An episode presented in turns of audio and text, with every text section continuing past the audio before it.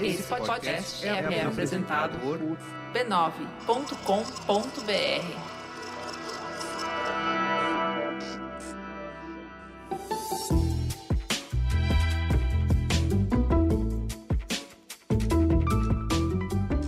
Mamileiros e mamiletes, bem-vindos ao seu momento semanal de Respeito e Empatia. Eu sou a Juva Lauer. Eu sou a Cris Bartes e hoje, dia 11 de junho de 2020, você está escutando Mamilos, o podcast que semanalmente traz jornalismo de peito aberto para você. Vamos para o recado dos nossos parceiros? É, o Bradesco Woman 2020 já está acontecendo, com todo mundo em casa, é claro. Ai, que massa! Sabia que eu já tive a honra de estar no palco mediando uma conversa na primeira edição desse evento que aconteceu ano passado? Tem um monte de mulher inspiradora falando sobre o seu trabalho, sobre serem protagonistas do seu próprio negócio, donas das suas próprias carreiras. É bem legal. Foi lindo, eu lembro. E você pode se inspirar sem sair de casa nessa edição de 2020. Durante todo o mês de junho, Ana Paula Padrão está lá no YouTube do Bradesco conversando com mulheres fascinantes. No dia 2, sabe quem estava lá? Ela. Ela, outra diva. a nossa musa, a maravilhosa Luísa Helena Trajano, a mulher do ano, falando sobre empreendedorismo. E ó, no dia 9 rolou um papo com outra, outra mulher gigante, com a Djamila Ribeiro, que conversou sobre a mulher negra na sociedade. Ouve só um trechinho dessa conversa para despertar seu interesse. As mulheres negras passam a ser empregadas domésticas depois de serem escravizadas. E até hoje essa realidade se dá porque não existiram políticas para romper com esse ciclo de exclusão. Mas por que, que isso se dá? A gente precisa investigar o nosso passado e entender como ele foi sendo estruturado. E na terça-feira, dia 16, Ana Paula vai falar com quem? Com a nossa queridíssima Mafone Odara, nossa amiga aqui do Mamilos. Ui, beijo, Mafô! Ela é psicóloga e gerente do Instituto Avon e às sete e meia vai papear sobre desafios e enfrentamento da mulher. Af, que chuva de coisa boa! Na descrição, aqui no post do Mamilos no site do B9, vão estar os links para você se organizar para não perder essa edição. Ah, e assim, né? Se você tiver de bobeira, um tempinho sobrando, pode até assistir a edição do ano passado e ver Chris Bartz lá performando um vestido vermelho que eu peguei emprestado, tava linda. E aproveitando que você está lá, se inscreve no canal para receber notificação quando entrar uma nova entrevista no ar. É o Bradesco sempre ouvindo e incentivando mulheres para reinventar o futuro.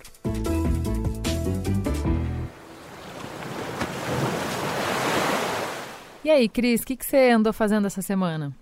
Olha, eu vou te contar, sabe quem me chamou bater um papo? A ONU Brasil. Pois é, eu tive a honra de participar de um debate sobre os oceanos, no Dia Mundial dos Oceanos, que foi no dia 8 de junho. Conte-me mais sobre isso. Ah, foi muito legal. Eu estava lá é, com outras duas pessoas incríveis, que é a Bárbara, uma fotógrafa que tem um livro Sete Anos em Sete Mares, e ela estudou água para mais de metro e o Matheus Solano, que é um, um, ator e ele é ativista ah, em prol dos oceanos. Aprendi um monte, a gente debateu e conversou sobre como a gente traz os oceanos para uma agenda do dia a dia das pessoas, para não ficar parecendo essa coisa longe e infinita e que dá para jogar lá o que quer. Pra você ter uma ideia, se continuarmos do jeito que a gente está hoje em produção de plástico, em 2050 nos oceanos vão ter mais plástico do que peixe. Você sabia disso? Ah, que delícia, hein? não parece bom, não, né? Nada. Cara, dá muita saudade de fazer evento ao vivo, mas vou te falar que a gente está aprendendo a gostar de participar e palestrar e mediar evento online, né? É isso mesmo, ser humano maravilhoso, né? Se adapta a qualquer coisa. Dá saudade do abraço apertado, de olhar para as pessoas e sentir como as informações estão batendo nelas. Mas vamos lá, tem chat e nessa conversa que eu tive de dos oceanos, as pessoas mandavam mensagem na hora, dava para ver como elas estavam interagindo com o conteúdo. E é isso, eu acho que é chamem Crise Ju para os eventos online para a gente não morrer de saudade da galera. Boa. Vamos para a coluna do Perifa Connection?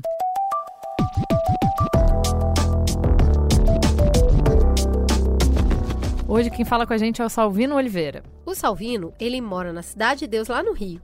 Ele estuda gestão pública na UFRJ e integra, além aqui do Perifa Connection, o coletivo CDD Acontece, o pré-vestibular popular Mais Nós e a rede de observatório da segurança. Hoje o Salvino traz uma provocação sobre mobilidade urbana. Se o transporte é público, por que não é todo mundo que tem acesso a ele? Por que, que é tão caro? E por que, que tanta gente perde tantas horas da vida se locomovendo entre um bairro e outro? Eita! Ele nos leva a pensar que o privilégio também mora nessa liberdade, esse direito de ir e vir. Salve galera, bem-vindos e bem-vindas a mais uma coluna do Perifa Connection. Eu me chamo Salvino Oliveira e hoje nós vamos falar de mobilidade urbana, em especial no Rio de Janeiro. Vejam, a cidade tenta retomar a sua rotina e reabrir os comércios, e com isso, velhos problemas dos cariocas voltam a aparecer, como por exemplo, mobilidade urbana. Um estudo de uma empresa chamada Enrix revelou que em 2019 o Rio de Janeiro ocupou a 13ª posição das cidades da América Latina em que mais se perde tempo no trânsito. Naquele ano, os cariocas perderam em média 199 horas no trânsito. Isso gera um impacto direto na economia local, mas não é só um problema enfrentado pelos cariocas.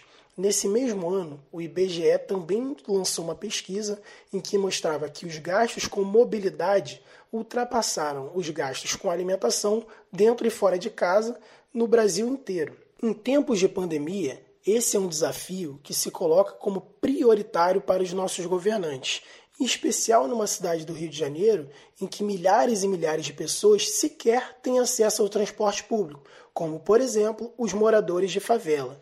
Nessas regiões, os moradores dependem de mototaxistas, combis e vans clandestinas para se locomoverem e que não há nenhuma regulamentação do Estado. Isso significa que não há também nenhuma capacidade de conter o contágio da pandemia. Não há distanciamento social, não há higienização, como por exemplo no capacete dos mototaxistas, não há nada. Há a população tentando se virar do jeito que dá. Esse é o caso mais grave, mas para milhares e milhares de moradores do Rio de Janeiro existem outros problemas, como por exemplo o sucateamento da rede pública, a alta tarifa e a incapacidade de uma boa locomoção. Um morador que sai da zona oeste da cidade, região mais pobre, para a zona sul ou centro, regiões mais ricas, leva em média duas horas e meia. E vejam, o Rio de Janeiro não tem problemas com modais de transporte. Aqui nós temos barcas, VLT, trens, metrô, bicicletas, patinetes. Há uma má gestão e uma concentração nas áreas ricas para corresponder a uma área nobre e à especulação imobiliária. Isso tudo em um cenário de pandemia em que a Organização Mundial da Saúde nos diz que hospitais, transporte público e bancos são os locais com maior risco de contágio do novo coronavírus. Se quisermos efetivamente vencer a luta contra o novo coronavírus, devemos reformular e redesenhar o nosso transporte público, é necessário dar dignidade para essas pessoas, fazer com que elas consigam ter mais tempo para si mesmas, mais tempo para a família. Porque quando se perde tempo no transporte público, também se perde na economia. É menos tempo consumindo, é menos tempo em casa, é menos tempo no lazer. Enfim, esses são alguns desafios colocados para a gente nos próximos meses e, quiçá, nos próximos anos. Nós, enquanto sociedade, temos que ter capacidade de responder à altura do desafio que está colocado. Então vamos para teta? Bora! Teta. Miguel Otávio Santana da Silva, de 5 anos, morreu no dia 2 de junho, depois de cair do nono andar do prédio onde a mãe, Mirtes, trabalhava como empregada doméstica, em Recife.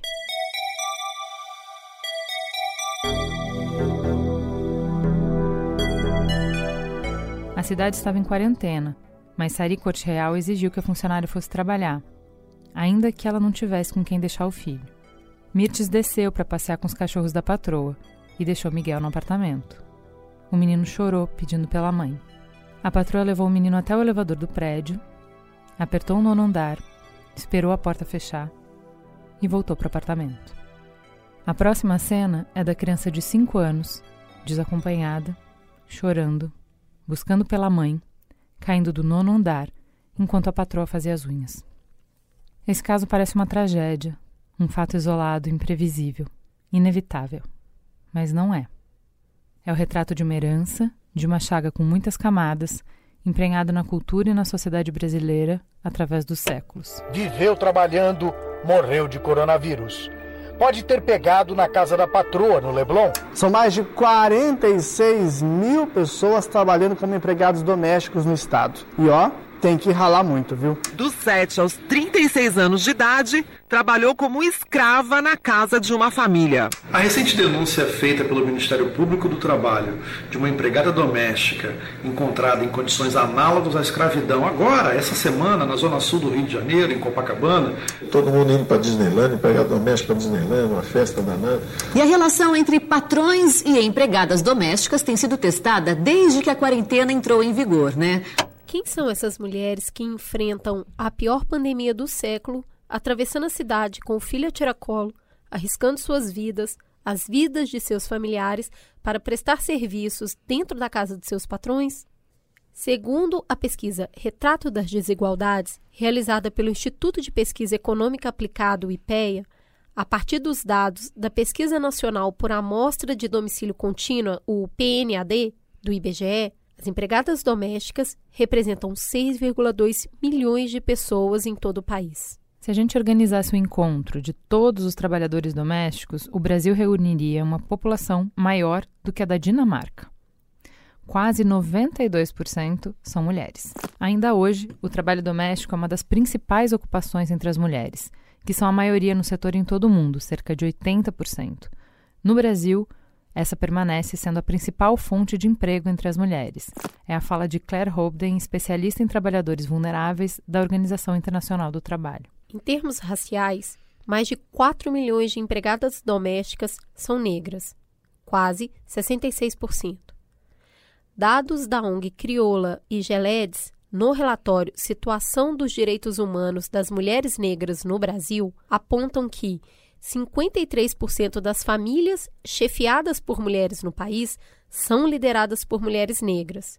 Dessas, 63% das mulheres negras estão ocupadas no trabalho doméstico, recebendo 86% dos rendimentos das mulheres brancas com a mesma ocupação. Ou seja, as empregadas domésticas são chefes de famílias, sozinhas, pobres, negras e domésticas. É um trabalho mal remunerado, invisível, não reconhecido, mas que ainda assim é a única porta que se abre para muitas mulheres. Uma relação de trabalho muito diferente da que se pratica em outras áreas. Basta ver que essa categoria não foi incluída na conquista de direitos dos trabalhadores ao longo da nossa história. Foi só em 26 de março de 2013, quase 125 anos depois do fim da escravidão, que o projeto de emenda constitucional conhecido como PEC das Domésticas foi aprovado, estendendo a categoria direitos básicos, como jornada de trabalho de 8 horas diárias e 44 semanais, pagamento de horas extras e adicional noturno, fundo de garantia por tempo de serviço, multa por dispensa sem justa causa, salário família e seguro-desemprego. Essa confusão deliberada de não enquadrar o trabalho doméstico como uma profissão protegida e regulamentada por lei encontra respaldo na cultura. Qual novela brasileira não tem ao menos uma empregada doméstica? Mina! Ai, desgraçada! Onde é que tu tá? Onde é que tu aqui, patrão? Elas estão sempre lá e seguem sempre um padrão. Ou elas são herdeiras das mucamas, das amas de leite, ou as bisbilhoteiras, as irreverentes que não sabem o seu lugar, ou então aquelas bem submissas, ainda outras objetos de desejo dos patrões. A relação de fidelidade e subserviência entre patrões brancos e empregados negros, herdada da sociedade patriarcal e racista, se reproduz nas tramas atuais e urbanas. As personagens mais velhas estão sempre lá com as roupas, os uniformes que cobrem todos os seus corpos. E as mais jovens usam roupas curtas, decotadas, que marcam o corpo curvalino, e o assédio dos personagens, os patrões, é naturalizado como algo normal, que uma hora ia mesmo acontecer por culpa da empregada. Dificilmente você que está nos escutando não tem uma vivência pessoal com o tema, ou do lado do empregador ou do lado da trabalhadora. Hoje a nossa missão é discutir a relação. É olhar para essa realidade com incômodo e assombro, questionando o que a gente tem, como a gente chegou até aqui e que futuro a gente precisa construir. Vamos juntos.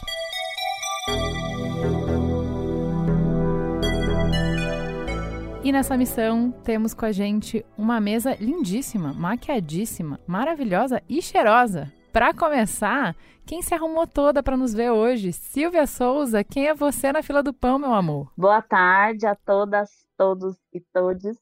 Eu sou Silvia Souza, eu sou advogada, tenho 36 anos, sou especialista em direitos humanos, diversidades e violências pela Universidade Federal do ABC também sou coordenadora adjunta do Departamento de Assuntos Antidiscriminatórios do IBCCRIM, Instituto Brasileiro de Ciências Criminais, e sou uma mulher negra da periferia de Itapevi, filha de Maria Aparecida Silva, que é trabalhadora doméstica. Essa voz, você tá lembrando dessa voz de algum lugar? Sim! Silvia esteve conosco no episódio Eu Não Sou Racista, um dos episódios mais comentados do Mamilo. Se você não ouviu, pode ir lá.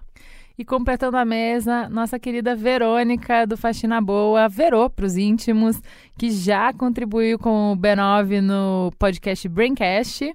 Muito bem-vinda, Verônica. Quem é você na noite? Eu sou a Verocas, eu produzo conteúdo nas redes sociais sobre o mundo da faxina, porém não aquela coisinha da dica de limpeza que a galera gosta de fazer. Eu prefiro falar sobre o mundo da faxina que não era falado então, eu costumo falar sobre as situações que acontecem, uh, os dramas que a gente passa, as alegrias que também acontecem, mas de um jeito leve e divertido mesmo quando o perrengue é pesado. Muito bom. Eu só queria dizer que Verônica traz imagens de paz toda vez que eu navego no Instagram dela. Galera olha aquilo e fala, não sabia nem que era possível. Exatamente. Vamos começar com uma aspa é, da historiadora Lorena. A nossa provocação para Lorena foi: o que, que tem de particular, de característico nesse, nessa relação de trabalho? Porque é, a Verônica estava falando assim, pô, as dificuldades que a gente enfrenta no dia a dia, pô, mas as relações de trabalho estão desgastadas para todos os lados, né? Então a gente tem abusos, assédio, questões trabalhistas em todos os lugares. O que, que é particular dessa relação doméstica? Vamos ouvir a Lorena Feres da Silva Teles, graduada em História pela Universidade de São Paulo, pela USP, pela Universidade de Paris-Sorbonne, ela é atualmente doutoranda com bolsa na FAPESP. No trabalho doméstico, a empregada, a trabalhadora, ela desempenha suas funções na residência, no espaço privado de uma família, né? Que no caso são os empregadores. Então, é, esse ambiente, primeiro, ambiente onde essa é, é, trabalhadora está isolada do ponto de vista de, de, colegas, né? A não ser nas casas muito ricas e que tem é, muitos, muitas trabalhadoras e trabalhadores, mas é uma relação muito próxima, de proximidade física, de intimidade do ponto de vista da, da forma como essas mulheres participam, né, no, no, dia a dia do que vem, da rotina, né, essa questão dessa proximidade de ser desempenhado por mulheres negras e pardas, né, e descendentes de, de indígenas também traz um desprestígio, né, numa sociedade em que o trabalho intelectual ele é, é supervalorizado do ponto de vista de prestígio social e re, remuneração, né. Então acho que o mais particular, específico, é essa falta de regulamentação, né, de não ter leis e, e um, vamos dizer assim, uma mediação nessa relação de trabalho, que com a lei, né, do, do trabalho doméstico tentou eh, fazer essa mediação através de registro de ponto, horas extras e tudo mais que essa classe de trabalhadores não, não, não tinha esses direitos, né, que eram que foram conquistados pelos outros trabalhadores, né. Então essa ideia de que é um trabalho desvalorizado, de que não existe, né, um escopo, uma lista de tarefas pré-definidas, né, como se não houvesse especialização, como se não houvesse conhecimentos e saber de saberes por trás desse fazer, né, dessas mulheres. Então acho que é um trabalho muito desvalorizado, mas isso é interessante interessante porque é, dire, indiretamente, vamos pensar, uma greve das trabalhadoras domésticas, ou essa própria situação que a gente está vendo, né, das classes médias ficarem, se verem dependentes e as elites de um tipo de trabalho que eles nunca fizeram. E aí de pensar como não existem pessoas saudáveis, com roupas limpas, uma casa, assim, todo o trabalho remunerado, toda a acumulação de renda, de de capital das outras classes é baseado nesse trabalho que eles não fazem, né? Então, é, é as carreiras, né, e das pessoas dessas classes sociais mais altas, elas se baseiam por terem tempo para poder fazer esse, esse trabalho e não esse outro que é invisível, né, do ponto de vista público. Isso é uma outra questão importante também do trabalho doméstico, né, que ele é invisibilizado do ponto de vista da, do local dele, né, que, é, que é dentro do ambiente privado, da privacidade da casa, do apartamento. Então, por exemplo, se a gente pensar dentro de uma empresa, né, existem várias formas de marcar as hierarquias de cargo, né? Então, o horário que a pessoa chega, é, fornecimento de carro, uma sala, você vai dar onde que é a sala, né? Agora, dentro da casa, como que se marca essa diferenciação social de, de status e de hierarquia, né? A gente pode pensar a questão do sentar-se, do descanso, do acesso a certos espaços, de como as mulheres empregadas domésticas não podem usufruir, né, de um sofá e sentar junto com a família, comer junto da família no momento de, de refeição. Ah, em algumas casas, aí a gente vê situações assim de gente realmente muito miserável do ponto de vista de coração espiritual, de pessoas muito ricas que trancam a dispensa, que pegam um talher específico, não deixam as, a, os empregados e as empregadas é, ter uma comida especial para eles. A roupa também, se a gente for pensar essa coisa da, da roupa branca, é, enfim, o uniforme, né? E aí, meninas, eu queria que a gente falasse um pouco a partir desse pontapé inicial dela. É, quando a gente fala de do que, que é específico dessa relação de trabalho, por exemplo, como é que é essa, por exemplo, a questão salarial? Ah, é só negociar com o patrão. Como que se dá a negociação com o patrão dessa categoria, por exemplo? O que eu percebo muito é que ele, as pessoas elas questionam ah, na região tal, qual é o costume, quanto é praticado mais ou menos para chegar em um, em um valor. Então, o que torna muito bagunçado, porque pode. Eu, eu nunca, nunca consigo montar paralelos com o, o trabalhador que é integral, que é SLT, porque eu sempre trabalhei frila fazendo um trampo por vez, então eu cobro uma diária, mas dentro do meu universo das diárias e tendo o acesso ali na internet falando com pessoas do, do país inteiro que fazem a mesma coisa, eu consigo falar ah, eu atendo no centro de São Paulo ou num bairro nobre por 200, 220 uma diária e entrando às 8 da manhã e saindo às 14, e tem gente que fala, poxa, eu recebo 45 aqui no interior do Mato Grosso, eu entro às 7 da manhã e saio às 8 da noite. Então, não tem, não tem uma, uma regulamentação, não tem um, um teto, não tem um piso, é, é, é, complicadíssimo. E não tem um escopo, né? Sim. Antes de falar do escopo, Silvia, tem alguns estados que colocaram um piso para empregada doméstica, né? Tem, tem alguns estados que colocaram, mas é importante a gente lembrar que a última pesquisa do IPEA é, revelou que, a, que, os trabalhadores domésticos recebem a menor média de remuneração dentro de todas as ocupações no mercado de trabalho. E isso diz muito sobre as relações que são estabelecidas entre as trabalhadoras domésticas e as empregadoras, né? A fala introdutória de vocês traz um, uma enorme gama de características dessas relações e a, e a fala da, da historiadora também. Eu acho que o fato de existir também uma relação que não é observada, não é observada para fora, porque ela acontece dentro dos limites da casa da pessoa, da casa do empregador, cria esse conforto para que a pessoa, que o empregador determine, estabeleça ali um, um, uma faixa que ele acha que vale o trabalho, né? E todo o resquício que a gente tem do período escravocrata, do racismo, né, que não é resquício, que é bem presente, do racismo estrutural, faz com que o trabalho é, das trabalhadoras domésticas seja o trabalho menos valorizado no mercado de trabalho hoje. A minha mãe, ela é, é trabalhadora doméstica e desde quando eu sou criança eu me lembro dela é, mudar de emprego, mudar de um, de um emprego onde ela entrava no horário, entrava de manhã, saía tarde e trabalhar dormindo na casa de outra patroa, porque ela ia ganhar mais, ia receber mais. Então, quando eu tinha 15 anos, minha mãe ela passou é, a pra, mudou de emprego porque ela recebeu o dobro, mas tinha essa condição de dormir. Aí ela tinha horário para começar a trabalhar. Nessa casa ela era cozinheira, né? Ela ia ganhar o dobro, mas ela tinha horário para começar a trabalhar e não tinha horário para acabar. E no dia que eu fui visitar a minha mãe no trabalho dela, é, eu fiquei chocada com o tamanho do quartinho, né? quartinho da empregada que não tinha janela, que né, tem essa as, as casas ricas né, do Brasil tem essa construção arquitetônica, né? O quarto da empregada ele é um, um requisito, né? Senão é, nem se vende. E não tinha janela, tinha uma cama que era da largura do quarto e as, as roupas ficavam embaixo nas gavetas que tinha embaixo da cama e não tinha mais nada. Então, esse é o lugar que diz muito sobre os valores que a sociedade, que as pessoas carregam, né, é, o quanto que vale, né, a, a vida, não é só o trabalho, é o quanto que vale a vida da trabalhadora doméstica que deixa os filhos, que aceita o salário que é oferecido com medo da pobreza, com medo do desemprego. Todas essas coisas é, tá tudo ligado ao processo histórico do Brasil e ao racismo que é ainda muito presente na nossa sociedade. Quando a gente fala dessa desvalorização salarial, eu acredito que muitas vezes as pessoas falam assim, mas a pessoa aceitou o salário. Eu ofereci o salário, a pessoa falou, ok, eu aceito. E aí eu acho que é importante a gente fazer esse processo de autocrítica de onde a pessoa está saindo para aceitar um salário sem nem escopo ter.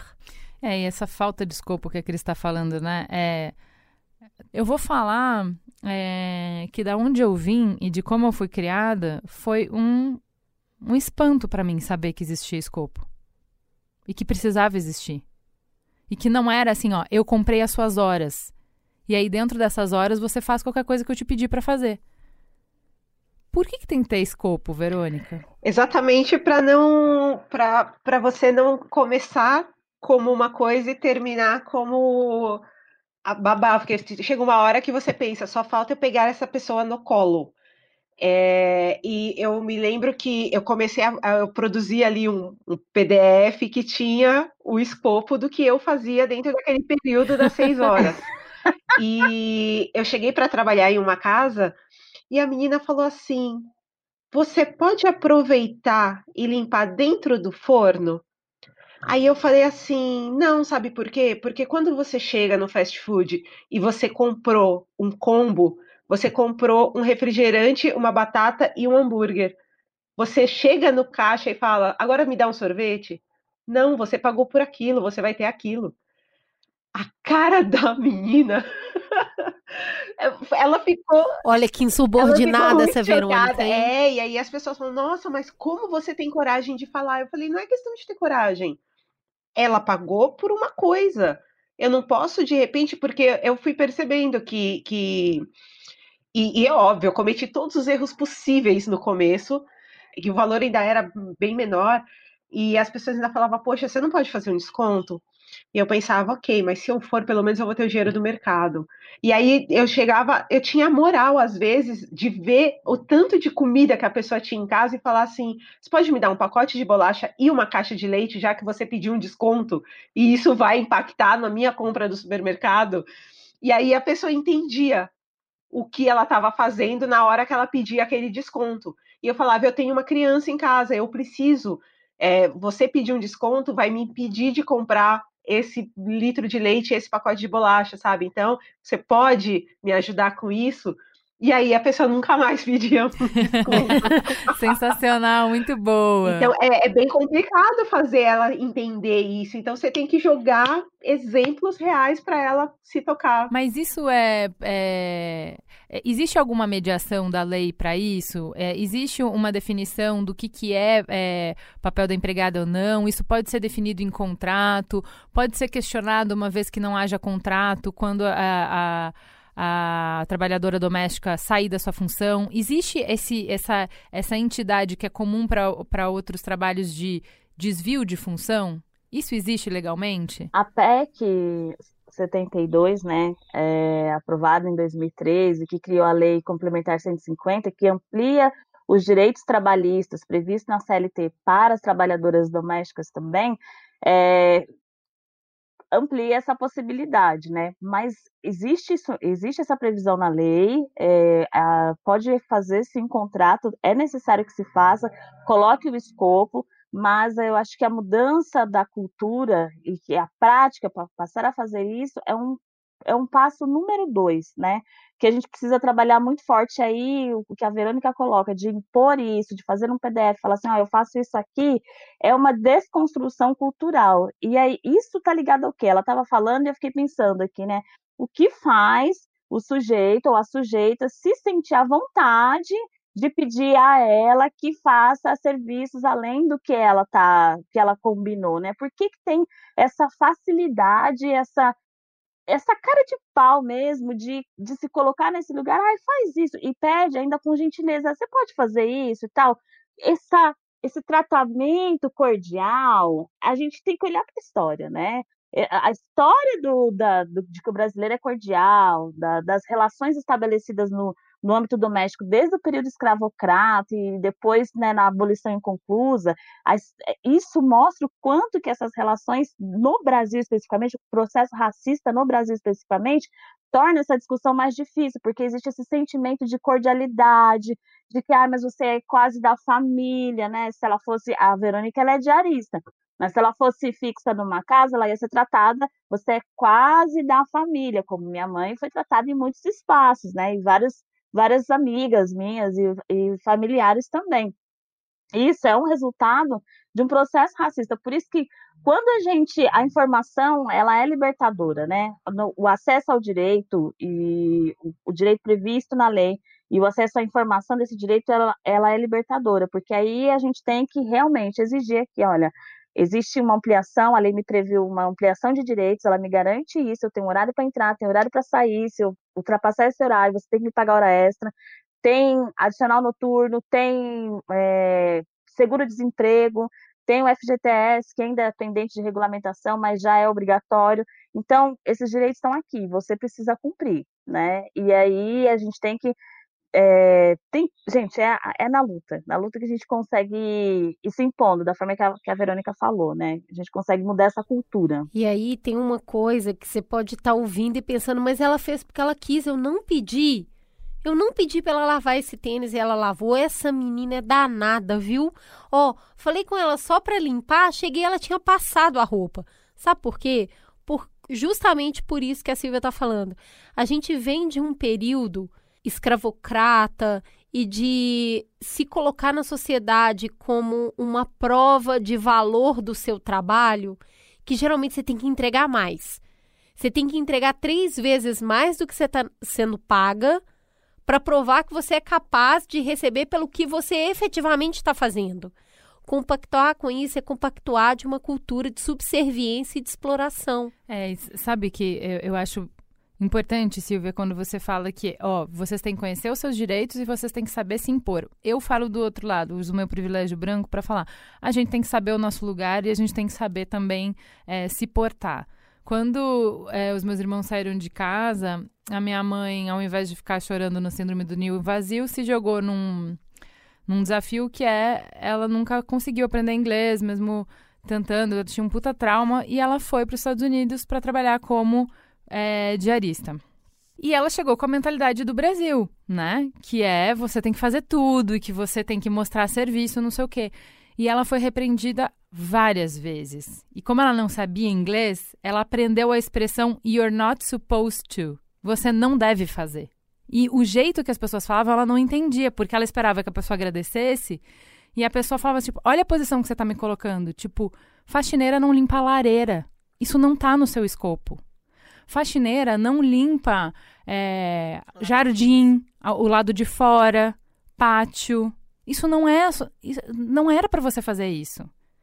Ela limpou, acabou de limpar tudo. O cachorro entrou na casa e emporcalhou tudo. Vai deixar assim. Você já limpou. Eu te paguei para limpar, não para relimpar. E ela não conseguia entender. Ela achava, ela não entendia por que, que eles ficavam chateados. E nessa conversa eu falei, mãe, você está colocando eles na posição de explorador. Por isso que o cara tá chateado. Ele tem razão de ficar chateado. Não, não faz isso comigo. Eu não te pedi isso, por favor, nunca mais faça. Eu não quero ser essa pessoa.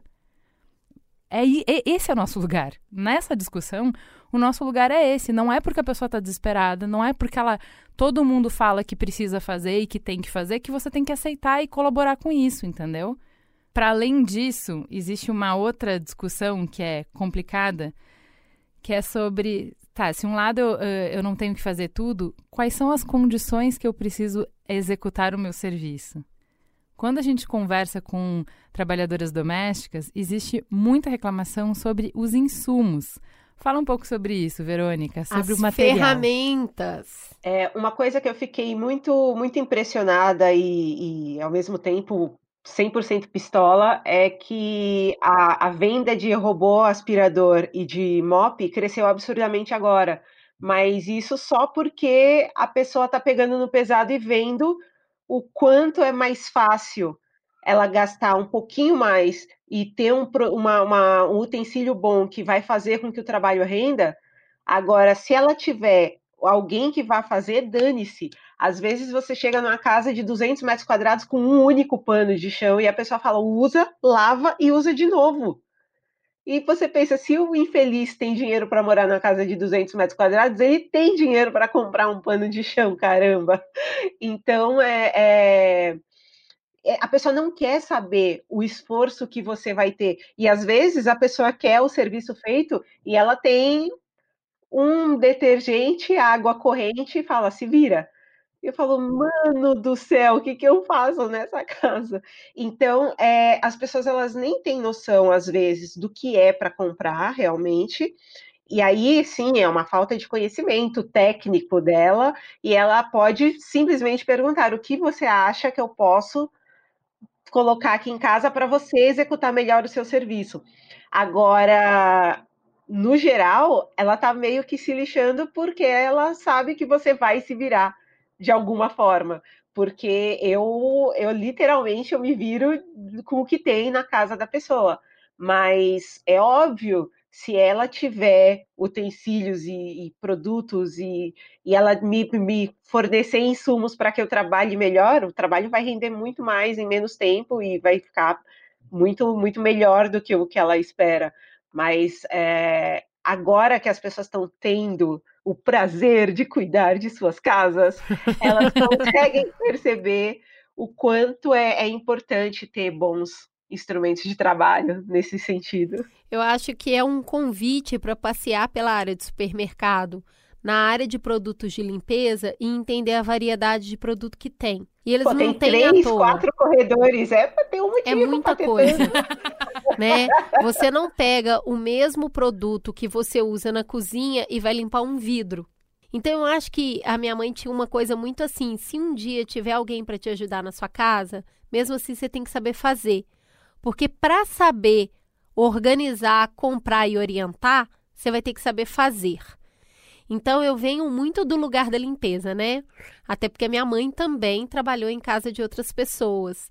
Ela cuidava de crianças pequenas, ela nunca faxinou, mas ela trabalhou na casa de outras pessoas e eu tive esse convívio e eu vi isso muitas vezes. Então, assim, saber fazer é saber também orientar um bom trabalho e saber dar insumo para esse trabalho existir.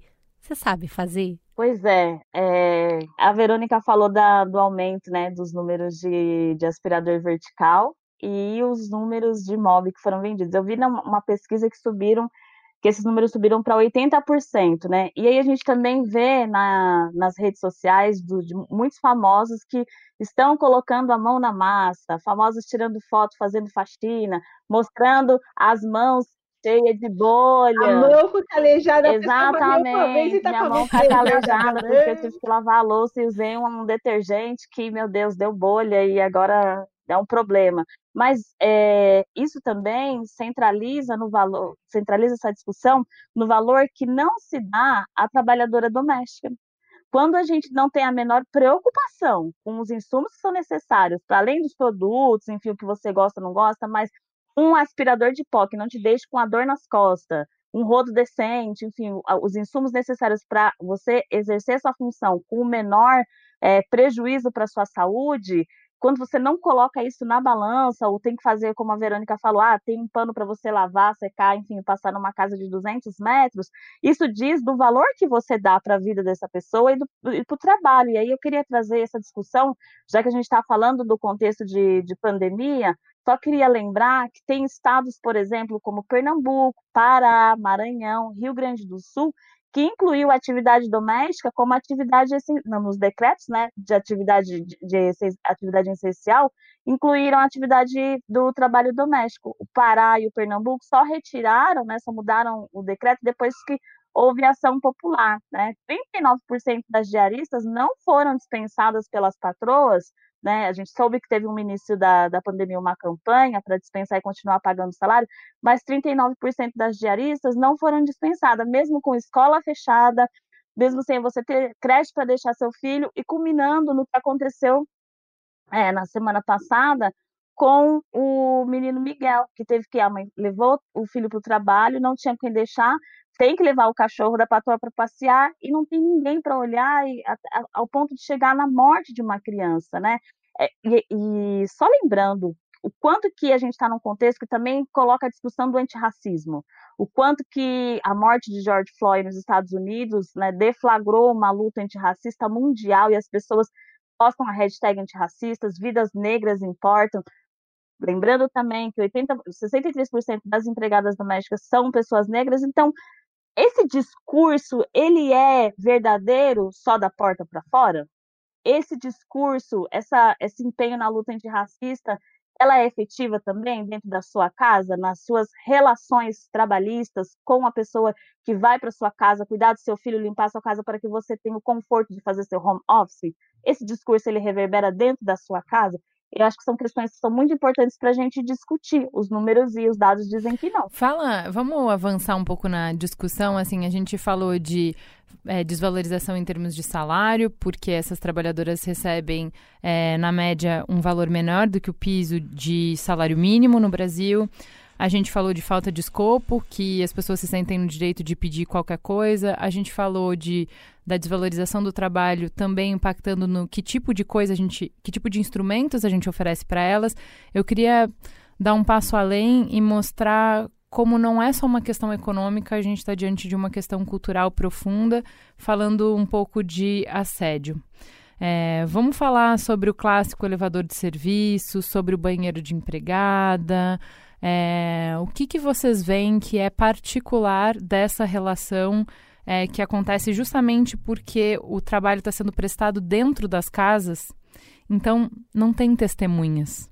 O que, que acontece ali dentro que extrapola qualquer limite de relação trabalhista é, respeitosa? Eu, eu passei por diversas situações e que muitas vezes acontece dentro da casa do chamado desconstruidão, e, e, a gente percebe que aí é que tá o problema. É, eu adoro que é aquela quando você tá na mesa do bar, você bate a mão na mesa e fala, mas aí é que tá. Porque, porque é, você fala assim, não é possível. A pessoa ela tem todo o conhecimento teórico, mas na prática ela vai lá e faz ao contrário, ela vai lá e erra. Mas pode ser justamente porque ela cresceu culturalmente ela viu as coisas acontecerem e ela vai lá e reproduz. Então, já me aconteceu de ter comida negada dentro da casa. Então, eu chego para trabalhar, a pessoa está se alimentando, ela guarda comida, fecha tudo, esconde, e na hora que eu entro na cozinha, ela fala: ai, tem aqui uma bolachinha. E aí coloca uma bolacha em cima da mesa, por quê? Porque eu não vou usar talher, porque eu não vou não vou comer as coisas da casa e não vou mexer no, no, nos utensílios dela. E já me aconteceu de passar a minha diária inteira com a cliente dentro da casa. No final da diária, essa pessoa pegar o elevador e me mandar usar o elevador de serviço.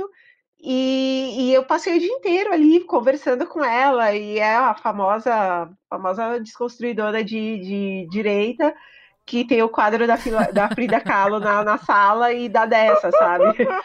Então eu fico pensando, tá, é o problema, cara. Você não sabe. E eu, e eu tento, eu tenho um coração bom, porque eu fico pensando, não, mas vai ver que ela viu a mãe dela fazer isso, sei lá, e aí ela reproduz. Porque eu fico pensando, não é, talvez ela não saiba que tá errada. Eu tenho, eu ainda tento pensar assim. E aí eu dou um tempo, eu sempre dou um tempo muito grande entre o acontecido e o, o relato na internet, e depois eu vou lá e falo sobre isso. E aí, às vezes, eu fico na esperança de que essa pessoa tenha lido e pensado, puxa, puxa vida, eu fiz uma coisa errada. Porque eu não tenho nem a capacidade na hora de confrontar ou de explicar. Nem sempre, às vezes sim, às vezes não. Então, eu já, já passei por situações em que o, o impacto, e às vezes até a dor é tão grande do que me acontece na hora que eu não quero falar eu quero ir para minha casa, às vezes eu quero chorar no caminho e depois eu penso sobre isso, mas acontece muitas vezes. E, e, do fundo do coração eu espero que as pessoas não saibam que ela tá fazendo, que elas estão fazendo uma coisa ruim. Por que, que é uma coisa ruim? Por que, que quando eu falo para você é, ir para outro, é, pra usar outro elevador, quando eu falo para você usar outro banheiro, quando eu falo que tem uma comida especial para você, que tem um talher especial para você, o que, que tem de, de errado nisso? Cara, eu não me sinto tão pessoa quanto a dona da casa. É, e, e, quando às vezes a pessoa fala, puxa, é, é, eu comentei recentemente de um, um elogio que me fizeram no, no Instagram e que a pessoa falou assim: Nossa, descobri um Insta de uma moça e ela faz faxina, mas precisa ver, ela fala super bem, ela usa roupas boas, ela ouve músicas legais, ela frequenta bons lugares, ela poderia conversar comigo tranquilamente. Caramba! ela achou que estava me elogiando, sabe? Falou, nossa, ela, ela trabalha com limpeza, ela é quase uma pessoa como nós.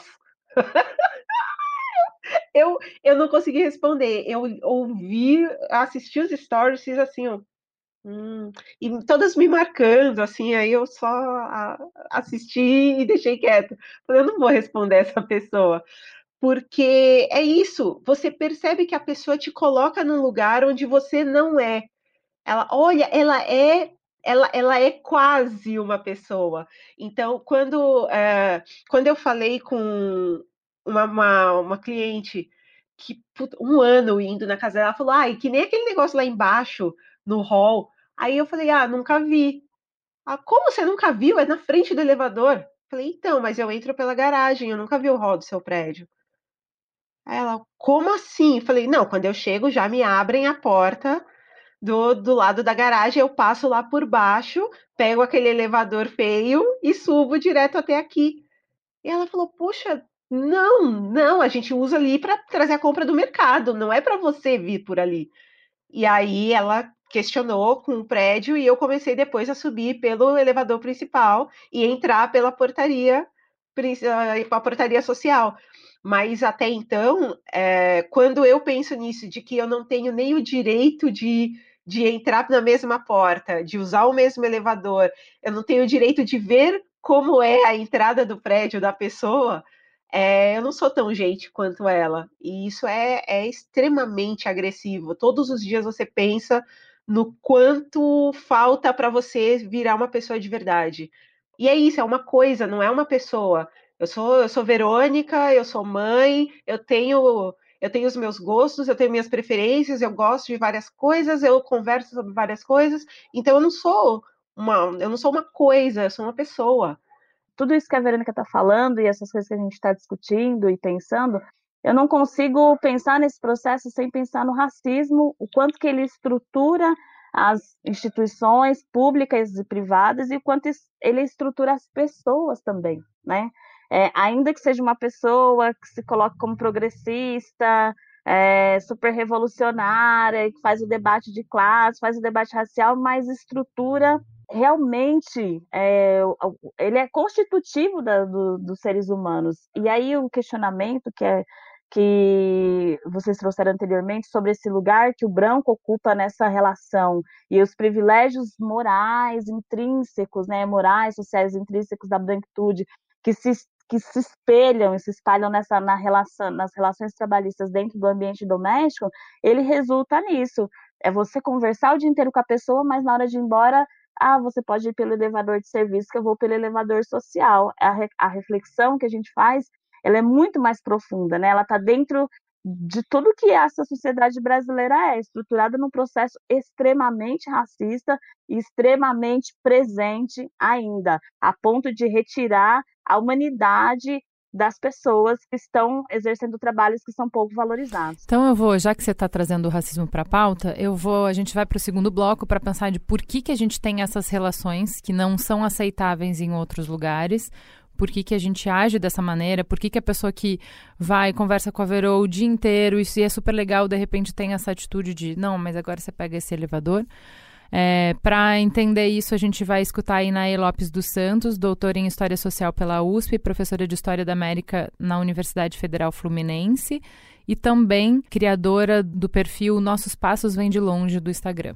Olá, meu nome é Inaê Lopes dos Santos, eu sou doutora em História Social pela USP e professora de História da América na Universidade Federal Fluminense, na UF. As minhas pesquisas são sobre história da escravidão e das relações raciais nas Américas e eu também trabalho com o ensino da história da África no Brasil.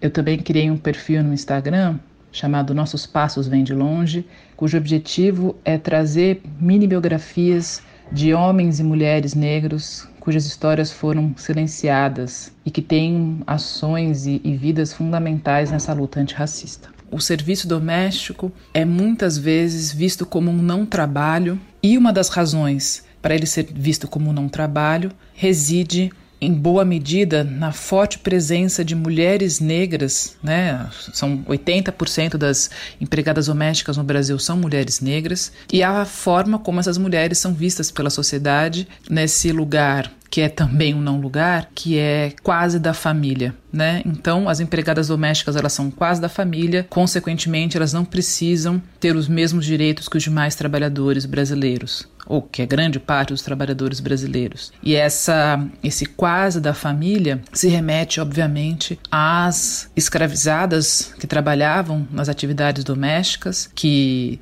muitas vezes recebiam como resposta dos seus senhores para qualquer tipo de pleito que elas pudessem fazer, que elas tinham condições materiais de vida superiores a muitos outros escravizados, sobretudo aqueles que trabalhavam no eito, porque eles, elas em tese comiam melhor, tinham enfim, lugares para dormir com um pouco mais de conforto, embora isso nem sempre fosse verdade, ou na verdade, na maior parte dos casos, não fosse verdade. Então é impossível a gente não associar essa relação que existe até hoje entre as empregadas domésticas e os patrões brasileiros com essa longa história da escravidão e do racismo estrutural e o fato também dessa atividade não ter sido regulamentada ao longo do século XX praticamente inteiro. Então ela esteve apartada de toda a luta da classe trabalhadora brasileira, embora ela seja uma atividade, uma das atividades que mais emprega pessoas no Brasil, sobretudo mulheres negras. Então, se a gente for pensar a partir da perspectiva dos grandes acordos trabalhistas que foram feitos ao longo do século XX, uma série de vitórias feitas pela classe dos trabalhadores e que, não por acaso, acabou não atingindo, atingindo muito pouco as empregadas domésticas brasileiras que muitas vezes têm como seus patrões alguns desses trabalhadores que foram beneficiados por essa série de direitos e essa anomalia que tem aqui no Brasil, que são os quartos de empregada, né? Que são, enfim, cômodos geralmente é, apartados do restante da casa ou do apartamento, enfim, é, que não tem janela na maior parte dos casos, fica na área de serviço, ou seja, a entrada por esses cômodos se dá ou pela cozinha ou pela área externa da casa, é, o que mais uma vez reflete essa profunda herança que o serviço doméstico tem com a escravidão no Brasil. O que a gente observa na maior parte das casas brasileiras ao longo do, do século XVIII e XIX é a existência de pequenos, sobretudo nas casas um pouco mais abastadas, era a existência de pequenos cômodos nos quais os escravos domésticos, sobretudo as mulheres escravizadas, eles dormiam. Né? No caso de famílias um pouco mais pobres, com menos posses, essas, esses escravizados domésticos geralmente dormiam em esteiras no chão da cozinha. Então, a, esse quarto de empregada ele é uma, digamos, uma releitura muito pouco questionada e muito pouco problematizada em relação às condições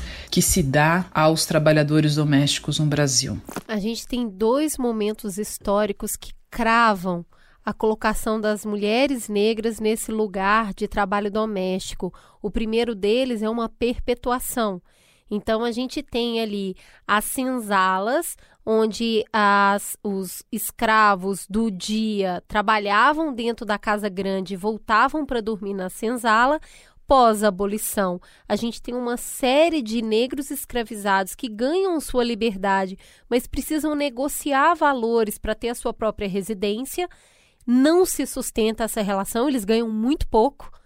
E nesse muito pouco, eles acabam negociando com esses patrões para permanecerem dentro da casa, porque eles não tinham condição de, com o salário pago, criar subsistência para morarem sozinho, continuam morando com os patrões, mas numa área determinada da casa.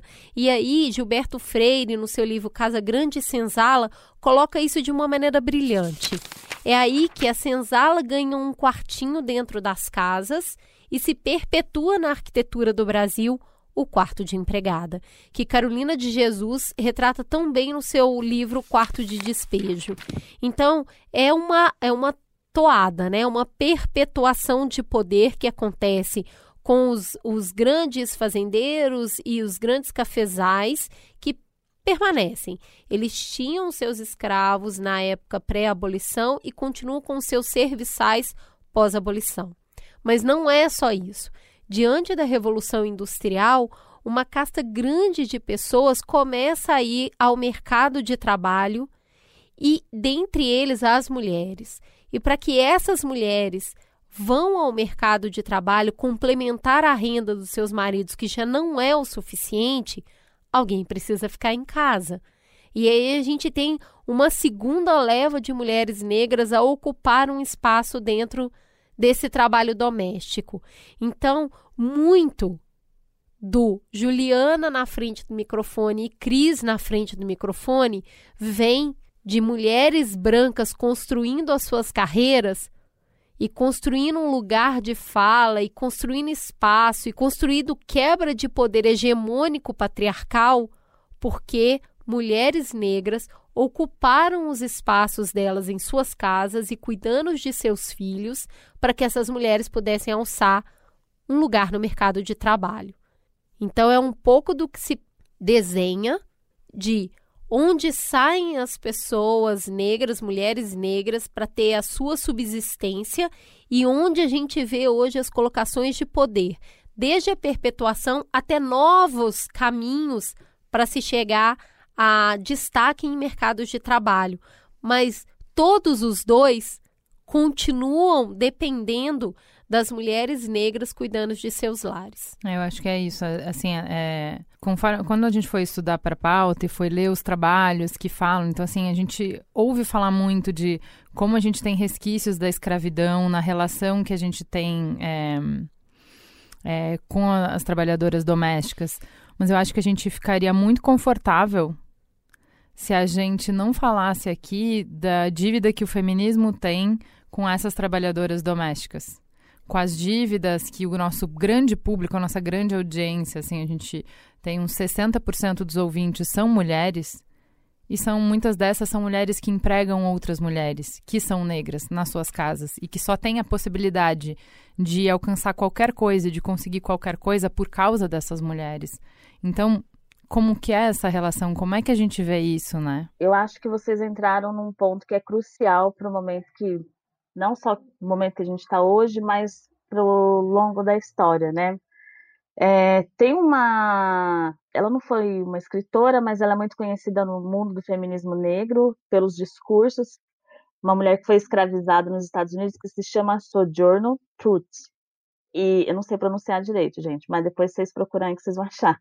Ela proferiu um discurso em 1851 no, na Convenção dos Direitos das Mulheres que se chamava E Eu Não Sou Uma Mulher, e esse discurso é, ele acabou se tornando o nome de um livro da Bell Hooks, que é uma feminista negra, né, dos Estados Unidos, e que traz esses questionamentos ao feminismo, né, é, a gente, no Brasil, as ondas feministas começam nos anos 20, mas é só a partir da terceira onda em que outras teóricas do feminismo começam a questionar esse lugar universal, é, o tratamento de universalidade que se dá à mulher, como se a mulher fosse um único ser universal e as, as pautas reivindicadas elas partem do lugar da mulher branca de classe média alta que quer ir para o mercado de trabalho, né? Quando na verdade a mulher negra já trabalhava há muitos séculos e aí ela continua trabalhando nas atividades domésticas quando a gente tem o, é, esse boom pós-revolução industrial e aí a mulher branca ela vai alçar, é, vai buscar a igualdade de gênero, mas se esquece da mulher negra que está lá na sua casa, cuidando de seus filhos, da, limpando a sua casa para que ela possa ir buscar essa tal igual essa, essa tal igualdade de gênero sem fazer o recorte racial, né?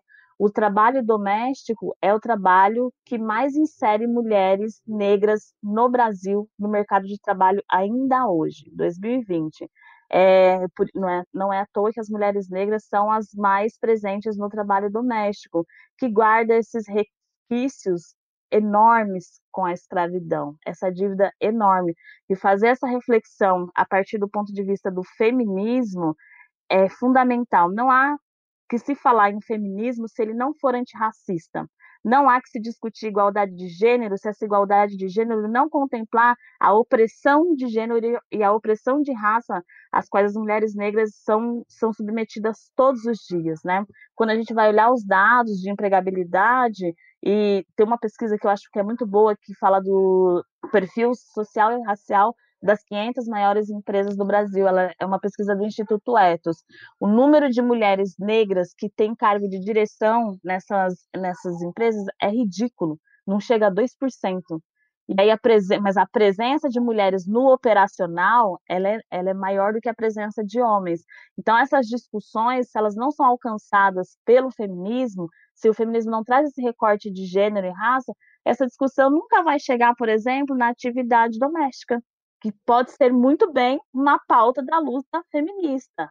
É uma responsabilidade, existe uma responsabilidade social das feministas, das feministas brancas, de classe média, classe média alta, que saem a reivindicação de direitos, que se colocam como progressistas, existe uma responsabilidade social com as mulheres negras, principalmente aquelas que exercem serviços domésticos. Acho que a gente tem que passar já para a última parte da nossa conversa, que é agora que a gente já falou muito dos problemas e de por que, que a gente chegou aqui, como é complexa essa relação.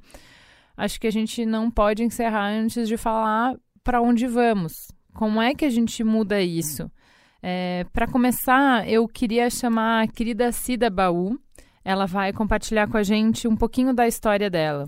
Eu me chamo Cida Baú, é, eu trago esse nome comigo em homenagem, em respeito ao meu território, quilombola, aos meus ancestrais e todo o meu povo que ainda vive lá. Eu saí de lá com 12 anos, fui para Montes Claros, depois fui para Diamantina trabalhar como babá. De lá eu segui para Belo Horizonte e aí em Belo Horizonte já com 16 anos que eu comecei a estudar e foi também quando eu comecei a romper com o ciclo de que mulher negra, menina negra nasceu para servir, nasceu para ser escrava, nasceu para ser empregada doméstica, né? Fui lá fazendo perguntas para mim mesmo, para as pessoas com quem eu vivia e que tinha ouvidos para mim, né? Que eu comecei a entender que a minha história podia tomar outros rumos. E assim eu fiz. É, eu olhando ainda em Belo Horizonte revistas, né, é, imagens, por exemplo, Ruth de Souza, Zezé Mota, essas mulheres maravilhosas do meu coração que me ensinaram e me ensinam muito. É, eu comecei a olhar para elas e percebi que eu queria fazer aquilo que elas faziam também, sabe? Eu queria, eu podia fazer aquilo que elas faziam. Tava dentro de mim alguma vontade assim de querer fazer, ser atriz, né? E, e aí eu fui para o Rio de Janeiro, mas é óbvio que eu não cheguei trabalhando no Rio de Janeiro, né? Como atriz, eu fui lutar de N formas para poder conseguir me sobreviver e bancar o meu curso até entrei na Martins Pena, a escola de teatro, na né, escola de formação de atores, e lá eu também me entrei em muitas questões, é, porque os papéis que eu fazia e ensaiava eram pessoas para pessoas negras ou passando no fundo ou servindo, né, um personagem branco. Isso me levou a mergulhar mais na minha pergunta, o que significava a minha cor nesse país né? O que, o que significa minha cor no Brasil. E aí, então, na escola de Martins Pena, eu não cheguei a ler uh, Homens e Mulheres Negras. Mas depois eu comecei a ler os, os, os, autores negros, cheguei nas mulheres negras, entre eles a Carolina Maria de Jesus, a Conceição Evaristo, e elas têm sido para mim um, um, grande farol, sabe?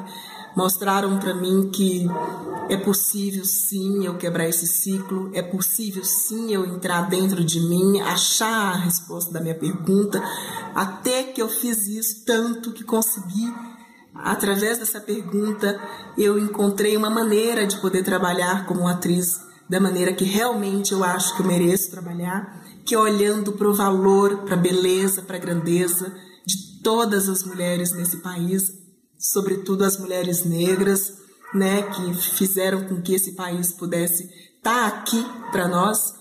Tem o sangue, tem o suor, tem a dor de toda mulher negra. Então eu criei os Rastros das Marias, onde eu, como atriz quilombola, negra, conto com maior amor, com maior paixão sobre as mulheres negras no Brasil e mais fiz não só para fazer para ser apresentado no Teatro Municipal, mas também embaixo de um pé de manga, onde tem muitas avós, muitas mães e muitas meninas negras querendo com sede de saber mais sobre elas mesmas. É... Você viu a peça dela? Não consegui, né? Ela tá cancelada agora, né? Tá... É, eu eu fui com a minha filha, a gente saiu desidratada. Assim, ah. Aí conversei com ela ao final da peça e também aí ela começou a chorar também, que eu fui falar.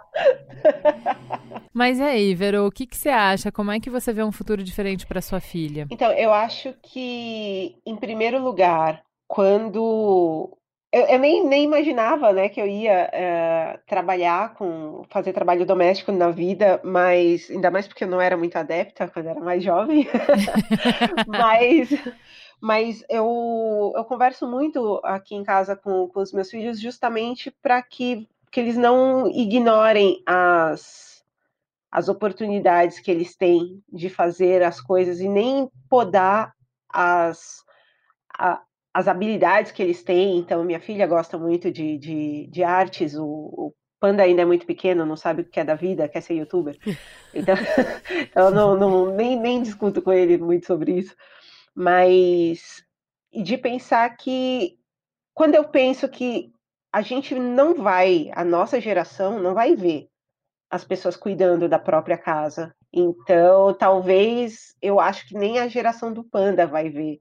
Então, é, eu sei que quando eu brinco muito em palestras de o futuro do trabalho, profissões que vão deixar de existir nos próximos cinco anos, diarista não, não tá nessas, porque as, as pessoas vão, vão continuar querendo é, que alguém faça a, a, o serviço doméstico para elas. Mas, ao mesmo tempo, é, o que eu desejo é não, não que as pessoas não queiram exercer o trabalho doméstico, mas que esse trabalho seja bem visto, bem aceito pela própria família, o que é horrível quando alguém da sua família fala: ai meu Deus, fulana deu errado. Oi, deu errado o quê? Está levando comida para dentro de casa, não está fazendo nada. Tem muita gente aí que ganha muito dinheiro e olha, na boa, eu considero que ela deu muito errado. É.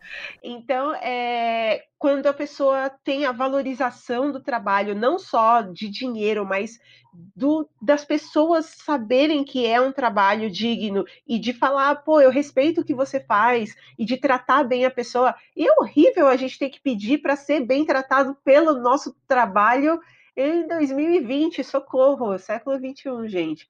Então, eu não, não desejo a extinção do trabalho doméstico, eu desejo que ele seja bem visto, bem remunerado e aceito pelas pessoas como um trabalho digno. Eu ia te perguntar isso, Silvia. É errado eu ter uma trabalhadora doméstica? Eu deveria me sentir mal por esse, por empregar essa profissional? Eu acho que o errado é quando você vulnerabiliza as condições de trabalho dela, né? É, não fornece o que é o, o, os instrumentos, os insumos de trabalho e não cumpre o que a legislação garante a ela. Eu acho que é muito importante isso que a Verônica falou, né? É, minha mãe, é, ela é, como eu falei, ela é uma trabalhadora doméstica. E quando eu me formei no colegial, minha mãe falou assim para mim: olha, se não conseguir arrumar um emprego de qualquer coisa, eu vou arrumar um emprego de babá para você.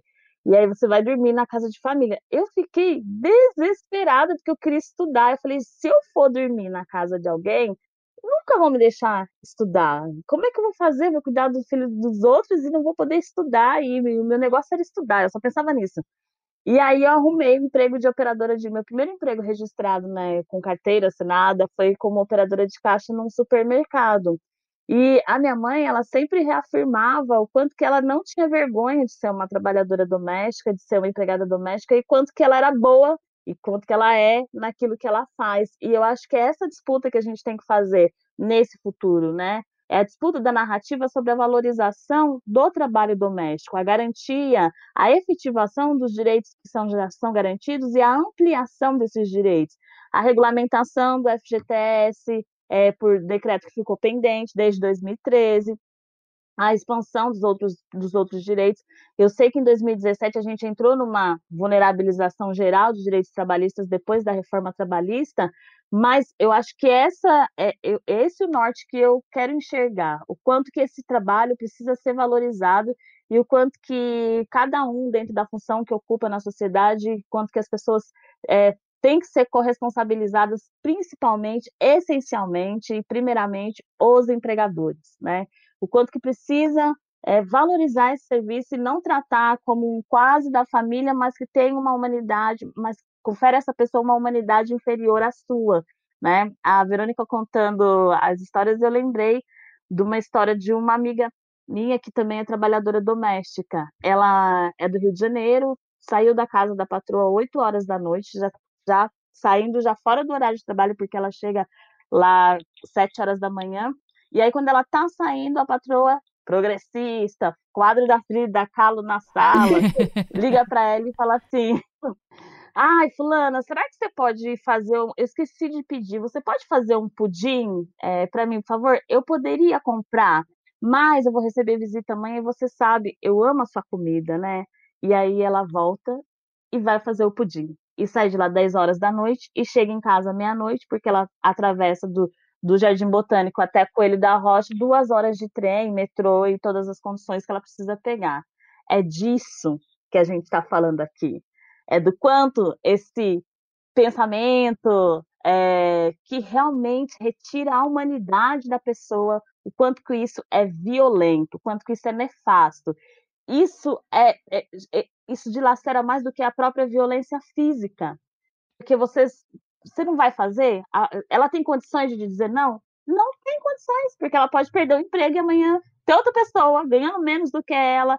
Então, são essas as relações que a, a gente tem que repensar, sobretudo, e responsabilizando mesmo as, os empregadores, as pessoas brancas, porque se, o trabalho é, doméstico ainda vive, né, tem essa lógica do da escravocrata e a lógica do racismo, repensar a branquitude, repensar o, o, o lugar do empregador a partir da branquitude é essencial. É isso que eu espero para o futuro. Eu queria pegar essa pauta, essa linha sua falando, porque eu escutei muitas pessoas falando: olha, eu mantive a minha funcionária durante a pandemia, inclusive ela está dormindo aqui em casa, porque a casa dela é muita gente num espaço pequeno. Então, assim, tem 10 pessoas num cômodo só e a minha própria funcionária falou: eu prefiro ficar na sua casa quarentenada junto com você do que ficar na minha casa. Eu queria que a gente falasse um pouquinho sobre o significado e o signo dessa postura. Então, assim, parece que a gente está quase salvando a pessoa e isso me remete tanto ao branco salvador. O que, que tem de errado nessa frase? Tem tudo. toda errada, do começo ao fim.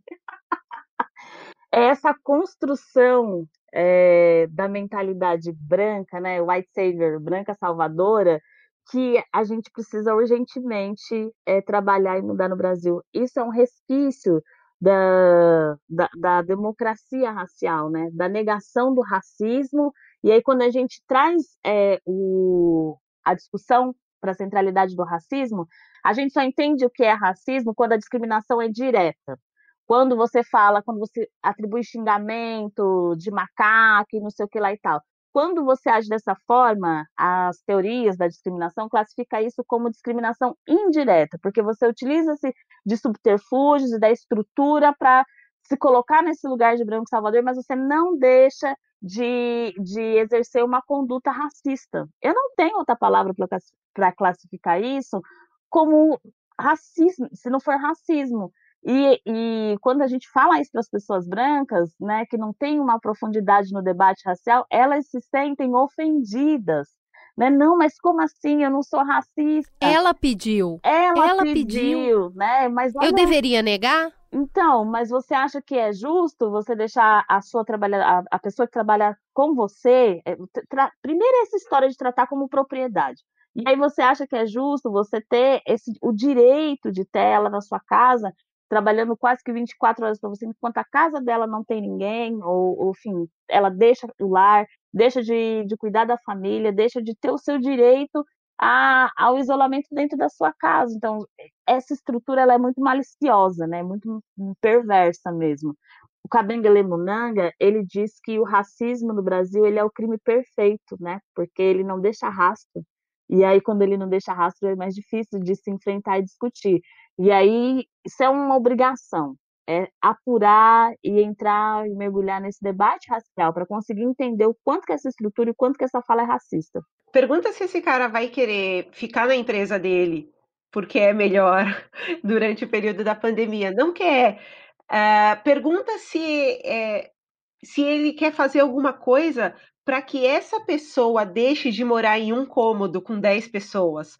Não, ela não quer ver a possibilidade da, da empregada melhorar de vida e não ter a necessidade de dividir esse cômodo com 10 pessoas. Ele quer que naquele momento o que ele pode fazer para ajudar ela é deixar ela ficar na casa dele. Aí ele já tá. Ah, olha como eu sou bom pra caramba. Mas como é que a gente muda isso, né? A gente foi olhar para quem já. Eu acho que tem dois caminhos. Um caminho que vem de quem é, hoje está sofrendo opressão, que é a gente percebe que se as é, trabalhadoras domésticas conquistaram direitos é, cento e poucos anos depois da, da abolição da escravidão, não foi porque elas ganharam, foi porque foi conquistado.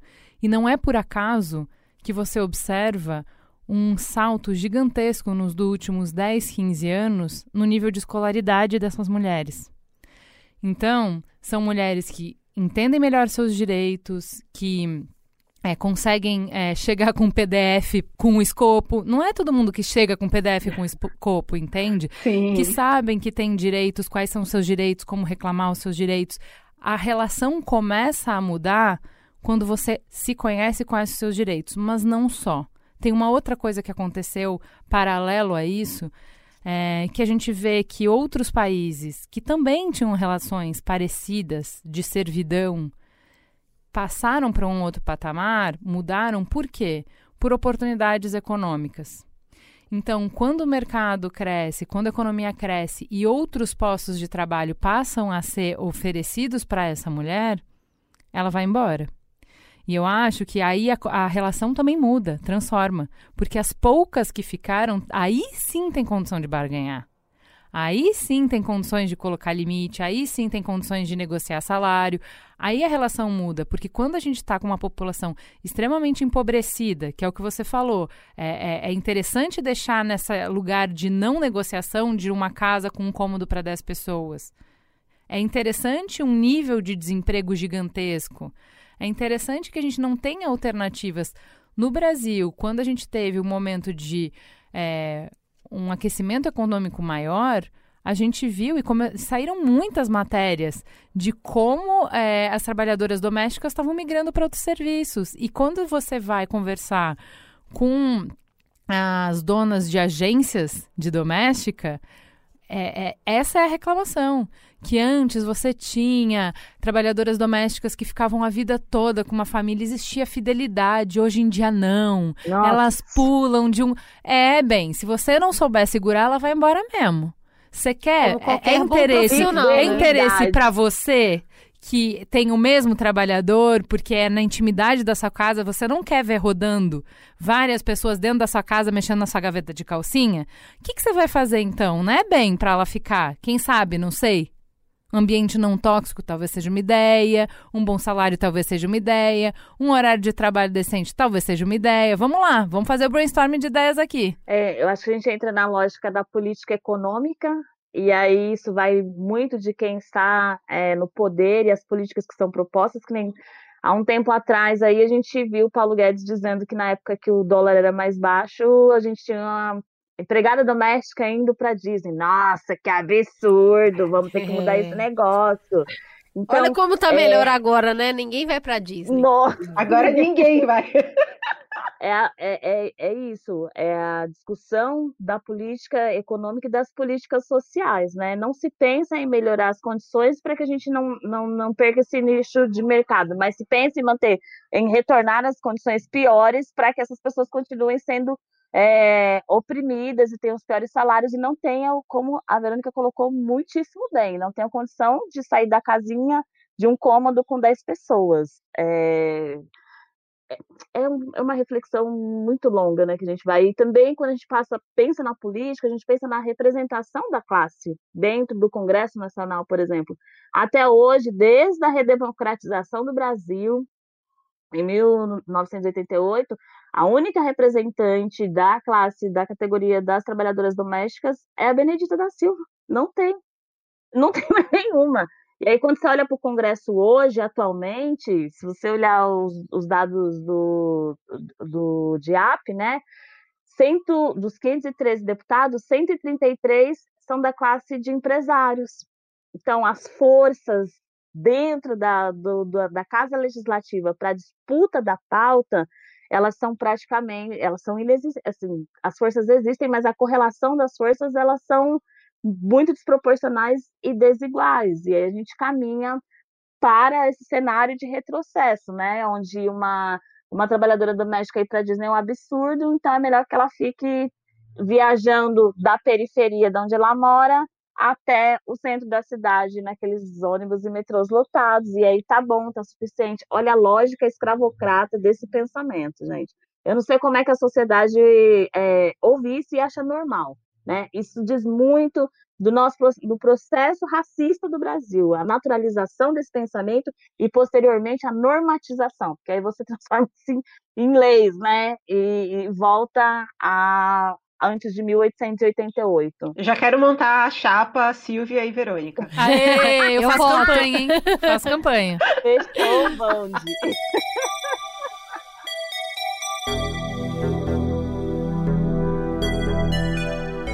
uma coisa que a gente nem passou nesse programa, porque ela é muito complexa, a gente precisa fazer um programa inteiro sobre isso, a gente vai fazer, é sobre o quanto é delicado porque a pessoa está dentro da sua casa.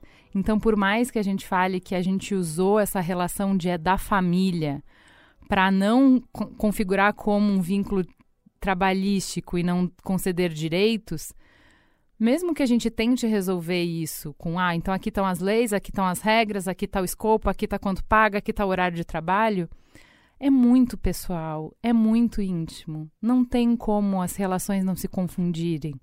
Essa pessoa vai saber mais da sua vida do que a sua mãe, do que sua melhor amiga. Ela tá lá todos os dias, ela sabe dos seus filhos mais do que você porque ela tá lá mais. Então, assim, se misturam afetos de uma maneira que é muito complexo. É muito, assim, planificar, falando que é uma relação trabalhista, não dá conta da multiplicidade do que é essa relação. Então, eu peço que a gente tenha, como empregadoras, um olhar mais crítico para não parar a, a, discussão no sentimento. Não, mas eu gosto dela, ela gosta de mim, ela faz porque ela gosta de mim.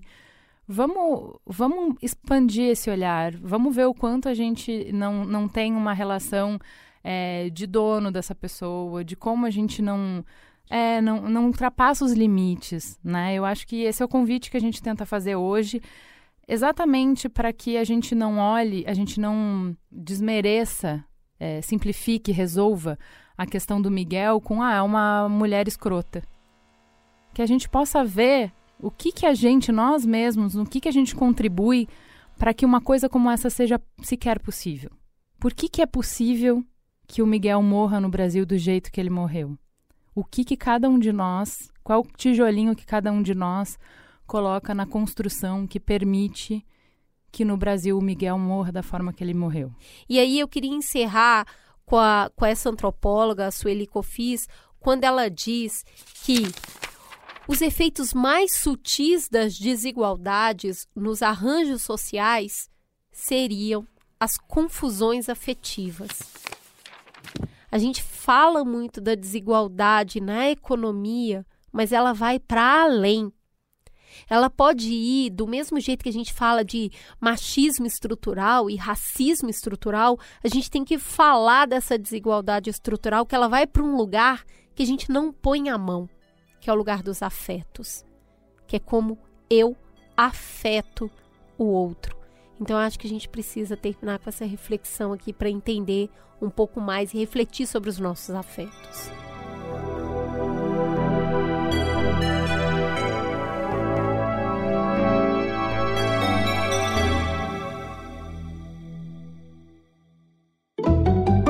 Farol aceso. Vamos pro farol aceso. Verônica, você já sabe o que vai indicar? Gente, eu vou falar uma coisa que eu vou ser massacrada, porém, é o que eu faço durante a quarentona. Cara, eu vejo Naruto. Ai, que amor! que amor! Porque, na verdade, eu estou revendo e o Panda está vendo pela primeira vez. É, e eu tô tendo a, aquela sensação engraçada, porque eu assistia animes numa época pré pré-boa internet, pré-facilidades do mundo. E eu me lembro que eu levei anos para assistir a primeira parte do Naruto, que são 220 episódios. e eu vi agora tudo. Caraca. Eu assisti esses 220 episódios agora, assim, em 80 dias com o moleque. E eu tinha levado 5 anos para ver isso. Uma volta em Naruto Porque em 80 era... dias. É, eu tinha que esperar sair no Japão, aí alguém aqui traduzir para fazer a legenda, aí vender o DVD lá na Liberdade. Pô, era, era outro nível. Agora o moleque tem tudo. O moleque tem tudo aí, streaming, bonito, fácil. Falei, vamos sentar e assistir. Essa geração não sabe o que, que é. é, meu, ele tem tudo muito fácil, ele não faz ideia.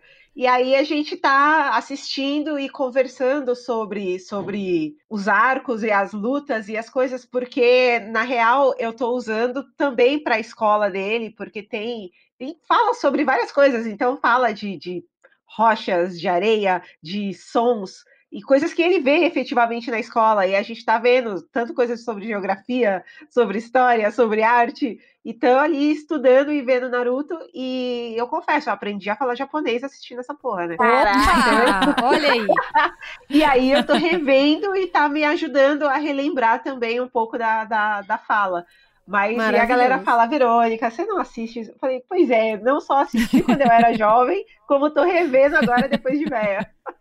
Mas é a minha dica da quarentona, gente. Vê Naruto, que é muito Naruto bom. é cultura. E você, Silvia? Ó, eu tô lendo esse livro aqui, eu tenho duas dicas. Um é esse livro que funciona, é, que chama, não que funciona. Como funciona o fascismo, a política nós e eles, que é do Jason Stanley, é um autor americano e que fugiu do nazismo na Alemanha quando ele tinha seis anos, né?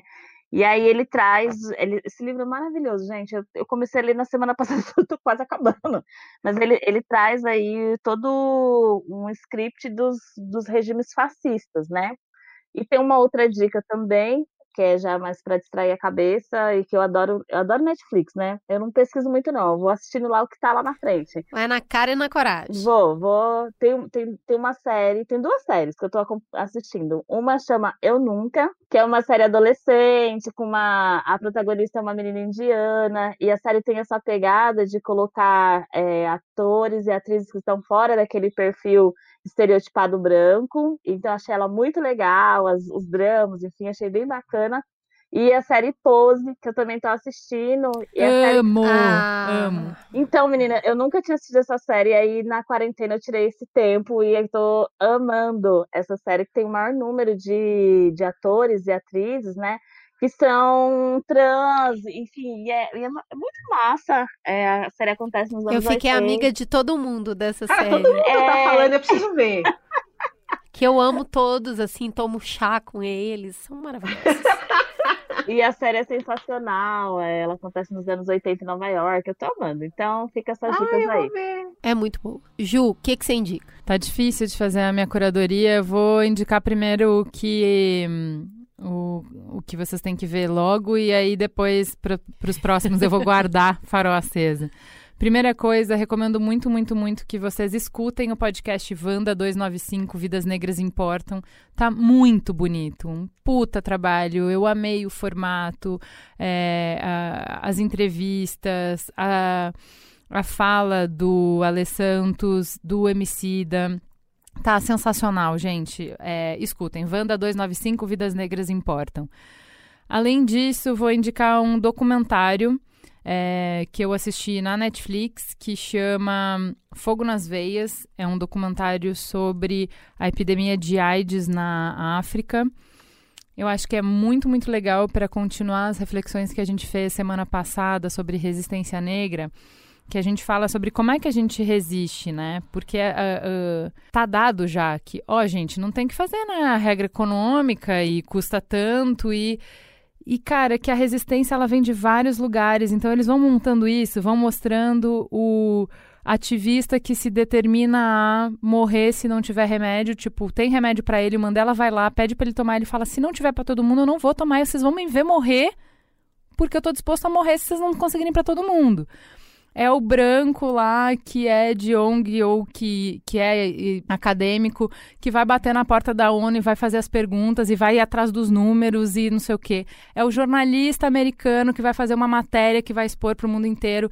É o empresário indiano que tem a fábrica aqui. É o político, é o médico. É, tipo, é muita gente trampando cada um contribuindo na sua frente para que alguma coisa mude. E por muito tempo, enquanto eles estão tentando, eles são loucos, eles são desvairados, é impossível, não tem como. Até que não é mais, até que muda. É sensacional, eu amei o documentário, é muito bom. É, chama Fogo nas Veias, está na Netflix. E um livro que é, eu estou lendo por indicação de Mamileiro. Quando eu falei aqui que eu fiquei encantada com Mia Couto, é, mas que eu fiquei decepcionada dele ser branco, é, eu falei, ah, eu queria muito conhecer mais. Desculpa, Mia Couto. Isso é incrível, mas eu. Porque aí eu queria saber mais da história de Moçambique, eu queria ouvir é, um autor negro contar a história, a perspectiva dele, né? E daí falar, pô, eu tenho o que você precisa. Uma mulher negra é a primeira mulher moçambicana a escrever um romance, a Paulina Chiziane. É, o livro que eu li dela chama O Alegre Canto da Perdiz. É, eu vou só ler um, um trecinho que eu gostei. Somos todas árvores com raiz ao léu, vítimas da tempestade que se chama a vida. Delfina, a protagonista, nervosa, aplica a estratégia das palmeiras. Resiste. Quem nunca viu uma palmeira num dia de tempestade? Parece que o vento vai degolar, mas a verdadeira intenção é forjar a solidez na sua copa e torná-la mais resistente aos terríveis vendavais. Cara, é muito bonito, ela tem, ela traz muito para a narrativa dela esse jeito de contar a história ao redor da fogueira, sabe? Então ela ao longo de toda a história, ela conta vários desses contos de início do mundo, da fundação do mundo, e ela vai contar de como foi a história de Moçambique desse jeito, que não é o jeito do historiador branco de em 1945. É esse outro jeito que é, que é poético, né? Que é lírico e que, e que não é literal. E eu tenho dificuldade, assim, eu sou muito literal. Dificuldade de estar na comunicação com as pessoas, porque eu só escuto exatamente com a palavra. Não consigo ver os outros, as outras camadas e tal. Então é muito, muito legal. É um livro muito difícil que fala sobre essa relação de colonização, sobre a questão racial, muito uh, sobre como o oprimido muitas vezes enxerga como a única, única forma de sobreviver aprender a oprimir também e como ele pode ser o pior opressor dos seus irmãos. Então ela, ela escreve assim lindamente sobre gênero e raça nesse livro e sem fazer um textão sobre isso. É um romance muito delicado, muito bem escrito, muito provocador, muito dolorido. É, recomendo bastante. E eu acho que ela, ela ela é mais didática, assim, com leitores que são uh, do Brasil, né? Porque quando o Mia faz o Terra Sonâmbula, eu fiquei perdida, não sabia os contextos. Aquela história tá passando depois da Guerra Civil, tá terra arrasada, mas eu não sei o que, que aconteceu, quando aconteceu, não... e ele não vai te explicar. Ela te pega no colo e conta mil histórias na beira da fogueira. Ah, então, ó, sabe por que, que isso aconteceu? Por quê? Não sei o quê. E ela vai explicando e criando esse panorama. Eu fui é, lendo o livro e buscando, ah, ela fala dos montes na Mule, então vamos pesquisar lá qual é o monte na Mule. Entendeu? Pô, para quem quer descortinar o que é Moçambique, é um primeiro livro muito legal, muito. Chama O Alegre Canto da Perdiz. E você, Cris? Um, bom, eu vou trazer uma dica bem didática, diria assim. Tem uma série no Netflix que a produtora executiva é a Reese Witherspoon e todo mundo que me ouve sabe que eu ando cada vez mais interessada nessa mina porque eu acho que ela investe o dinheiro dela muito bem. E o investimento mais recente dela é nessa série que chama Pequenos Incêndios por Toda Parte. Fala em inglês aí, Juliana. Little Fires Everywhere. Então é isso. Tem em inglês, tem em português. Você procura o que está mais fácil aí no, no seu catálogo. A HBO coloca essa série, que é uma série, eu acho que de uns 10 a 12 capítulos, onde o racismo estrutural está colocado de um jeito muito bom. É um novelão. Você vai ver atuações não tão da sétima arte assim, e figurinos e construções que não são tão lá aquela maravilha, mas tem um roteiro importante. Se você escutou esse programa como empregadora e se sentiu desconfortável e talvez até injustiçada, assiste essa série. Faz esse favor, assiste lá. É, a gente tem uma mulher branca que faz um esforço descomunal para construir a família que ela tem. E a gente tem uma mulher negra, artista, viajante num, num mar brasileirado Fusca, no caso dela um Chevette, viajando pelos Estados Unidos com a filha de 15 anos.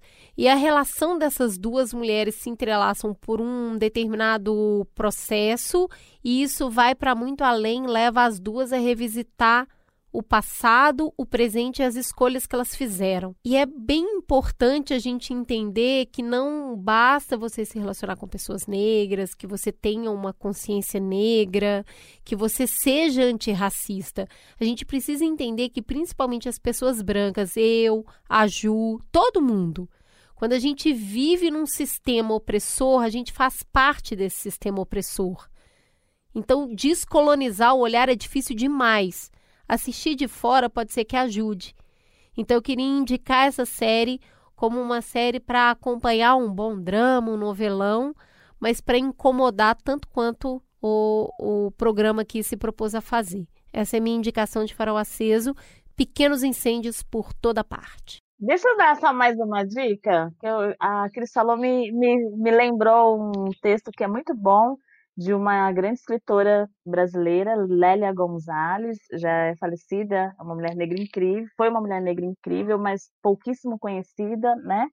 E ela escreveu um, um texto dela chamado Racismo e Sexismo na, é, na Cultura Brasileira. Esse texto está na internet, está disponível, e é maravilhoso também, porque ela aborda essa relação que a gente está falando hoje, né? Sobre empregadora e empregada dentro do ambiente doméstico.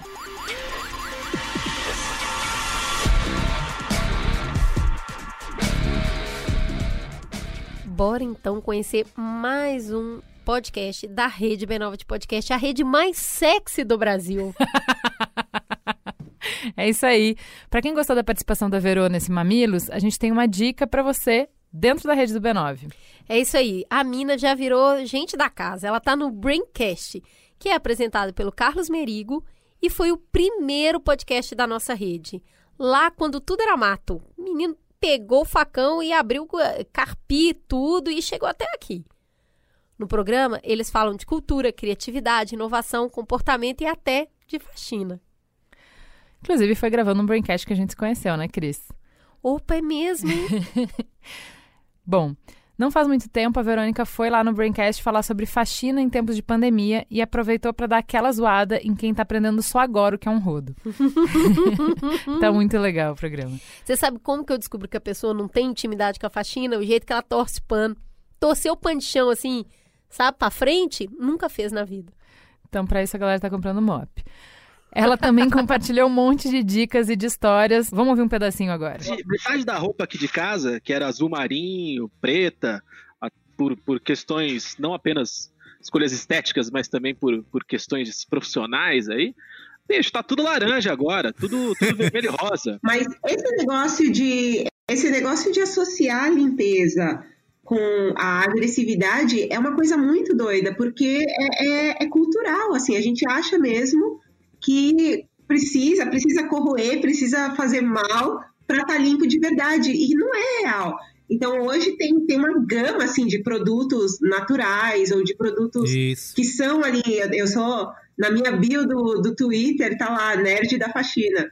Então eu dou uma eu dou uma pesquisada, eu dou uma olhada, eu converso com químicos, eu faço eu, eu dou uma pesquisada monstra assim na- nas coisas que eu uso e que eu, que eu procuro ver para saber se elas são eficazes mesmo. E pô, tem produtos que são feitos assim de casca de laranja e eles são eficazes como bactericidas. Para você que quer acompanhar enquanto deixa a casa um brinco, limpinha, vai ouvir esse papo mais leve com a Verô, a nossa nerd da faxina. Acessa lá, braincast.b9.com.br. Fala que te escuto.